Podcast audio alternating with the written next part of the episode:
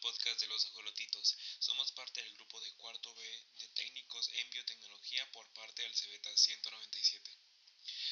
Estamos conformados por Ricardo Márquez, Alejandra Garay, Rebeca Rosales, Maribel Valdés y su servidor Saúl Valenzuela. Por ser nuestro primer capítulo vamos a hablar, gracias al cultivo in vitro no comes gusanos. Comencemos.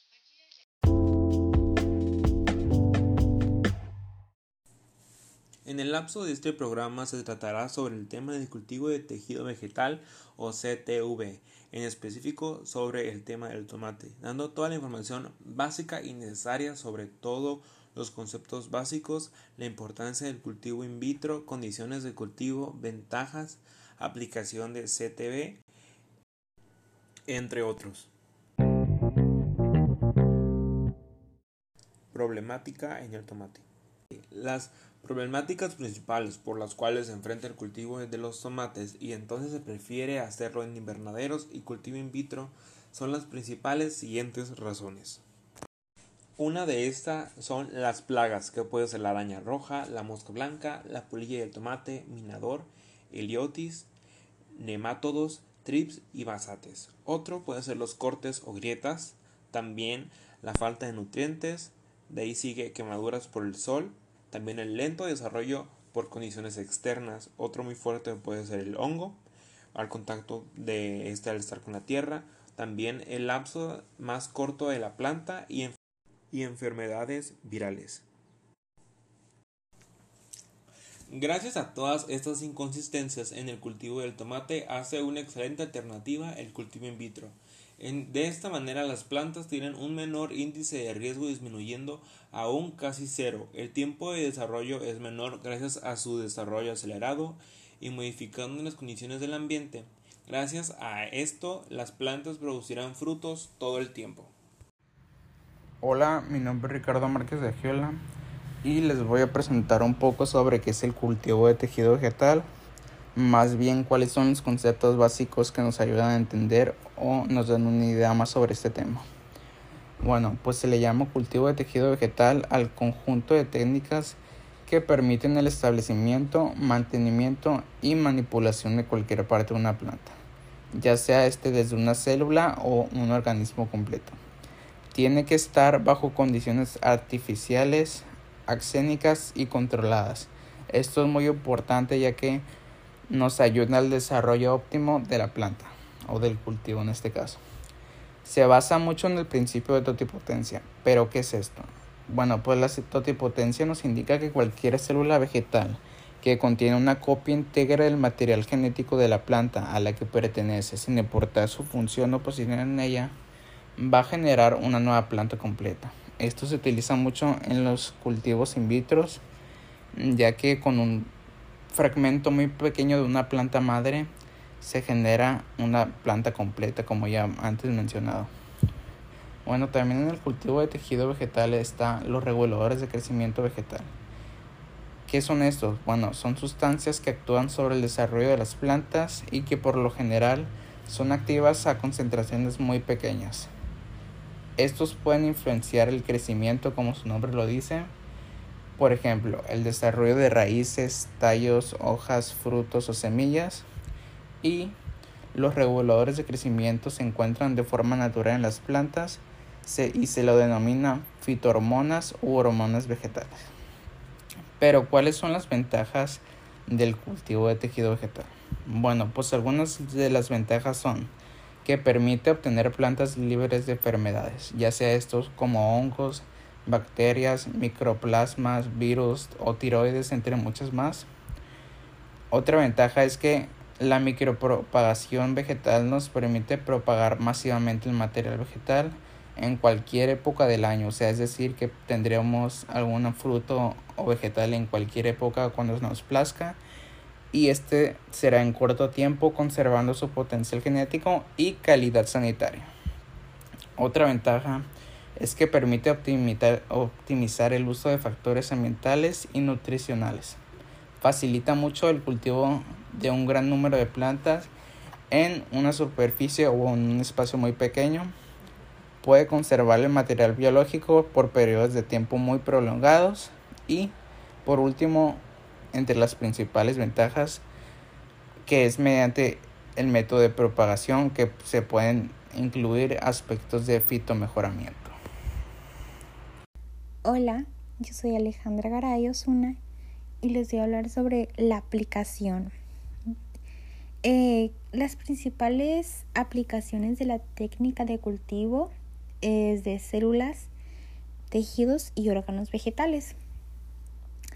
Eh, son eh, como en, el, en los campos de mi propagación lo que es la embriogénesis y organogénesis.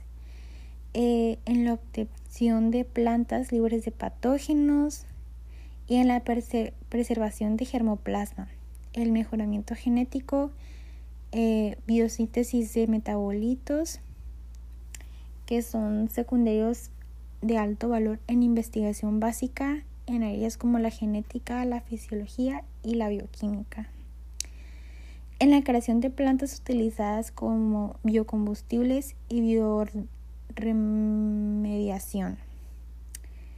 Eh, también se encuentran en el, en el rescate de especies en plantas, en este caso, amenazadas o que son en vías de extinción.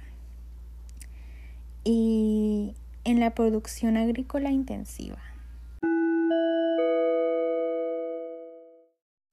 Dato curioso. ¿Sabías que los principales estados productores de tomate jitomate en México son estos son Sinaloa, Baja California y Jalisco, aunque también han adquirido mayor importancia en otras entidades como Colima, Estado de México, Hidalgo, Michoacán, Querétaro, San Luis Potosí, Sonora y Zacatecas.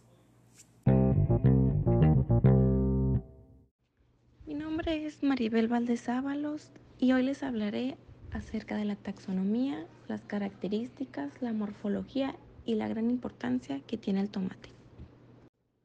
Solanum lycopersicum es la taxonomía del tomate.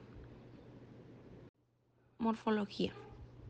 Conocer la morfología es de suma importancia, ya que al seleccionar la planta madre, debe elegirse en base a una selección de plantas que poseen cualidades deseables o superiores para las características agronómicas requeridas. Es por ello que es importante conocer la morfología de nuestra planta. Y para el explante es importante considerar el órgano que va a servir como fuente del tejido, la edad fisiológica y el desarrollo del organismo del órgano. Las características del tomate se dividen en dos, ya que cuenta con el fruto y la semilla.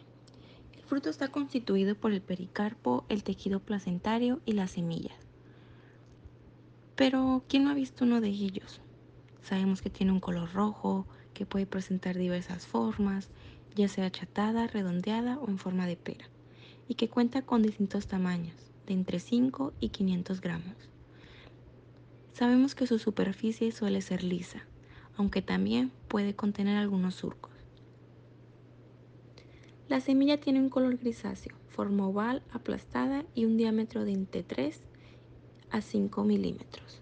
Está compuesta por el embrión, el endospermo y la testa. El tomate es uno de los cultivos más importantes de México y del mundo, tanto por ser fuente de vitaminas, minerales y antioxidantes, como por su importancia económica debido a su elevada demanda por los consumidores, tanto en el mercado nacional como en el extranjero, lo cual lo hace ubicarse dentro de las hortalizas de mayor explotación en nuestro país, al ser una de las principales generadoras de divisas, ya que del 41% del total de las exportaciones agrícolas, el 22% son de tomates. Ahora hablaremos sobre las condiciones de cultivo. El primer tema es la temperatura. En el cultivo de tomate la franja de temperaturas óptimas es la que se muestra a continuación. Temperaturas nocturnas de, 15 a 18 grados Celsius. Temperaturas diurnas de 24 a 25 grados Celsius. Temperatura ideal de floración 21 grados Celsius. Temperatura ideal para el desarrollo vegetativo 22 a 23 grados Celsius. Temperatura por debajo de los 7 grados Celsius no es beneficioso. Humedad. Con respecto a la humedad en el cultivo de tomates, la planta de tomate requiere humedades medidas, que no superen el 70%.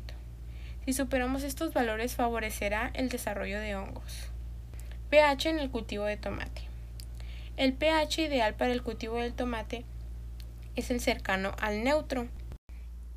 Cuando hablamos del pH en el cultivo del tomate, hablamos que el pH ideal para el tomate es el cercano al neutro, debiendo corregir con enmendias en el caso de suelos ácidos o básicos.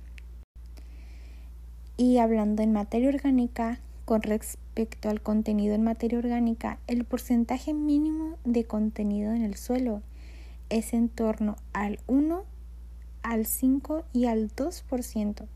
Si el contenido es inferior, se debe plantear añadir materia orgánica o composta.